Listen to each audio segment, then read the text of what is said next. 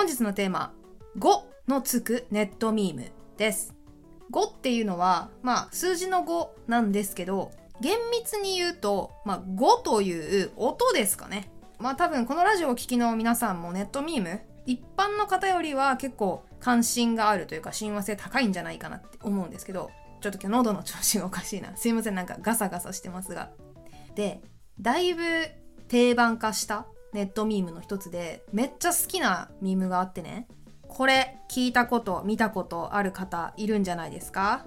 ?5000 兆円欲しいびっくりっていうやつです。ちょっとゴシック体で太字でね、斜めになっていて、二段組みされている画像が有名なんですけど、これツイッターで、えーとね、ケースワベさんっていう方が、あのー、唐突につぶやいて、めちゃ率直な欲望がね、ストレートすぎて面白いっていうことで、一気に拡散されて、画像とともに有名になって浸透したネットミームなんですけども、これ当時ね、初見の時に、まあ面白いなって私思ったんですけど、心の中で一つ小さな疑問があって、それは5000兆円欲しいってなんで5000兆なんだろうって思ったんですよ。っていうのは額が多い方がいいのであれば9の方がいいんじゃね？と思って9000兆円でよくないって思ったんですよ。なのになんでこんな5ってさ、他に数字がいっぱいある中で5が選ばれたんだろうっていうことなんですね。これはケースワーベさんがなぜこれを発音したかとかそういうことじゃなくて、なんでこの音が入ったミームがみんなに受け入れられたのかっていうことにもつながってくるんですけど、で、まあ、選択肢として普通に1から9まであるじゃないですか。これを検討してみたいんですよ。でここで大事になってくるのはまず、えー、拍数とリズムなんですよ。拍数っていうのを見るともう一気に選択肢が絞られます。あの拍っていうのはあれですね俳句の読み方と同じ数え方をするんですけどその理屈で言うと一拍の音が、まあ、リズムがいいかなと思うんですよ。どういうことかっていうと,、うんとね、例えば1000兆円だったらタンタンタンタンなんですよ。1000兆円っていうことね。なんですけど、リズムが気持ちいいのは、タタンタンタンなんですね。だと思うんですよ。これは私が勝手に言ってるだけですが、タタンタンタン。こういうリズム。で、これに当たる拍数を持ってるのはどれかっていうと、1から9の中で2と5しかないんですね。2000兆円と5000兆円。もうこの時点で2か5だったら、まあ、金額大きいのは5じゃないですか。なのでもう5が来るのは必然っていう感じなんですけどじゃあ例えばリズムを除いたとして次に重要になってくるやつ何かっていうとあの母音と濁音が入ってくるかっていうことなんですね。でそれぞれの母音を考えた時にあの大きい母音と小さい母音っていうのがまずあるんですけどで発音した時に口の中が広くなる母音が、まあ、大きい母音なんですけどそれは「え」と「お」なんですね。ただ「え」の母音がつくのはね数字にはないですよねこの中では。なので「お」の母音がでかいんですけどそれはどれかっていうと4と5と6の「ロ」のとこですね。ここに大きい母音が入っています。でとどめになるのがさっき言った濁音ですね。濁音は5の G これしかないですね。他は静音といってあの清らかな音。濁ってない音になります。なので拍数が一拍でタタンタンタンっていうリズム。5000兆円っていうリズムとあと母音の O そして濁音の G これが全部重なってるのが5という数字だけなんですね。でそれぞれ拍数とリズムがいいと何がいいかっていうとあの言いやすいんですねただネットミームじゃないですか言いやすいもクソもないって思うかもしれないんですけどやっぱ例えば TwitterX とかでこう目にした時にねテキストを心の中でみんな必ず読み上げるんですよ。どんなネーミングでもみんな心の中で読んでるんですけど、その読んだ時の五感っていうのはやっぱり影響してくるので、その言いやすさは確実に関わってくると思います。で、えっと、母音と濁音っていうのは、その、要は、でかさですよね。発音した時に、心の中で言ってみた時に一番でかく感じる要素が、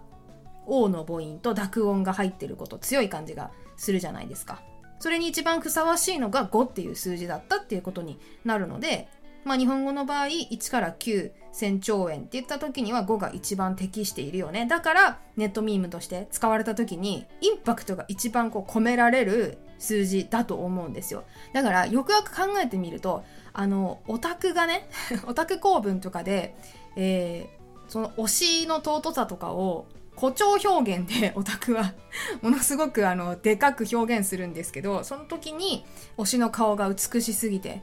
あと5億時間見てられるとかさ例えばね。みたいな感じで5っていう数字は結構そういうネットミームとかでインパクトのある数字になりやすいんじゃないかなってのが私の仮説ですね。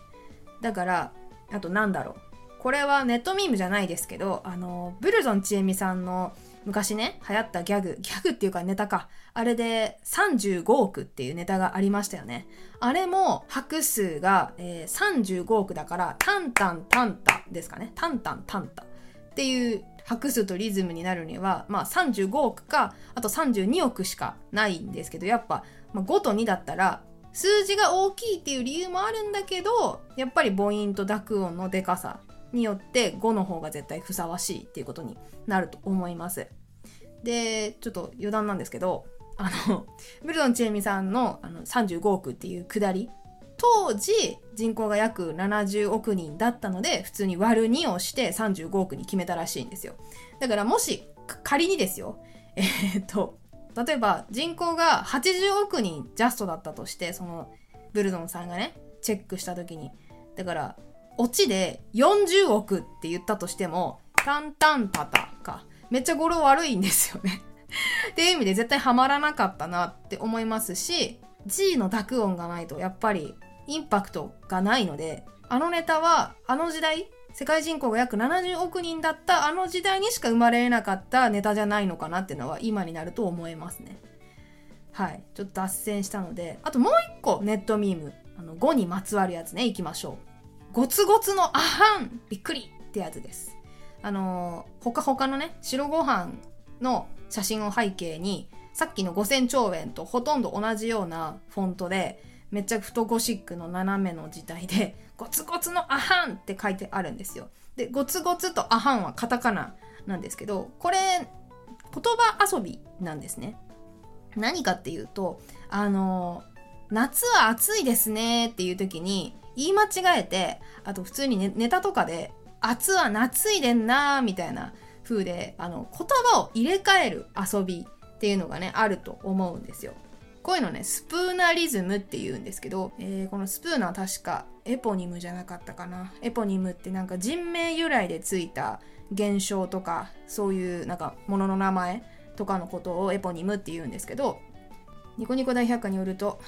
オックスフォード大学の、えー、ウィリアム・アーチボールド・スプーナーさんっていう人の名前に由来するって書いてありますね。なんかこの人もこの入れ替えの言葉遊びみたいなのをめっちゃ使ってた人らしくって。で、それの代表格がゴツゴツのアハンって言われることが多いんですけど、これ他にもめちゃくちゃあるんですよ。この遊びって。えっ、ー、と、ニコニコ大百科ちょっと見て、軽く読み上げると、引き立てコーヒーがこきたてヒーヒーになったり、パラパラチャーハンがチャラチャラパーハンになったり、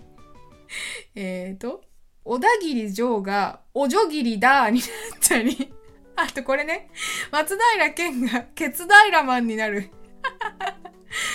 こうケツ平マン、ケツ平っていうなんかさ、サイトあった気がするんだけど、けなんかこういうゴツゴツのアハン系をね、まとめたサイトがあるんですけど、それもケツ平シリーズだった気がするな。まいろいろあるんですよ、面白いの。なのに、必ずこの言葉遊びの、まあ、ネットミームにおける代表的なものは何っていう話になると、絶対一発目にゴツゴツのアハンが出てくるんですよ。全然チャラチャラのパーハンとかでもインパクトあって面白いのに、必ずゴツゴツが出てくるんですね。で、これにも私は5が関わってきてると思っていて、こう入れ替えるとご飯の5が前に出てきて、熱々のやつがね、入れ替わってゴツゴツになるんですけど、語頭にね、言葉の頭に G の音が来るっていうのはやっぱりインパクトがでかいと思うんですよ。さっきの5000兆円欲しいも G の音、5っていう音が先頭に来てたじゃないですか。同じ理屈でゴツゴツのアハンも、しかもゴツゴツの場合はさ、G の音が2回も連続するじゃないですか。だから、まあ、字面にした時のインパクトもそうだし、音にした時にもめちゃくちゃ 面白いんじゃないかなと思って、数あるこのスプーナリズムの遊び、ネットミームになっているものの中で、インパクトの高さからやっぱりこいつが死ねくどきとして採用されてるんじゃないかなって思うのはこの G の威力だと私は思います。だからネットで拡散されるものもちろん字面が面白いやつとかねあのおちんちんランド開園とかさ おちんちんランド閉園とかね。あるんですけどああいうもう言葉が面白いやつはもうその言葉の勝利だと思うんですけど言葉遊び系のやつで印象に残そうと思ったらやっぱり濁音の力とかリズムの良さ語呂の良さとかは関わってくると思うのでこれはね探してみるとマジで面白いんじゃないかなって思います。はいというわけで今日のまとめです。まあ5000兆円欲しいとか35億とかね。ゴツゴツのアハンみたいにこのガギグゲゴの5が入ってるのはネットミームとはいえ口に出さないミームだとはいえ心の中で読んでいるのでやっぱりインパクトのでかさ G の音の強さが影響して市民権を得たんじゃないかっていう、まあ、考察みたいなものを紹介してみました、まあ、今後もなんかいつもと違うこうなんか一つジャンルを決めてっていうよりも私の気になった言語事象のネーミングみたいなのを紹介していく回もやっていきたいなと思うので私に言わせてみたらこういうスプーナリズムもネットミームとして定着してる一つのネーミングっていう捉え広いネーミングの捉えなのでなんかこういうのでも気に留めてみると面白いので皆さんもぜひ探してみてください。はいというわけで今日のお話面白かったよっていう方はぜひ今欲しいものとか 何々欲しいびっくりマークとか好きなご飯のふりかけの味とか ご飯のお供とか書いといてください。私はあの焼き鮭鮭のあのフレーク鮭フレークが大好きです。はいというわけで今回は以上にしたいと思います。ありがとうございました。ではまた次回。バイバーイ。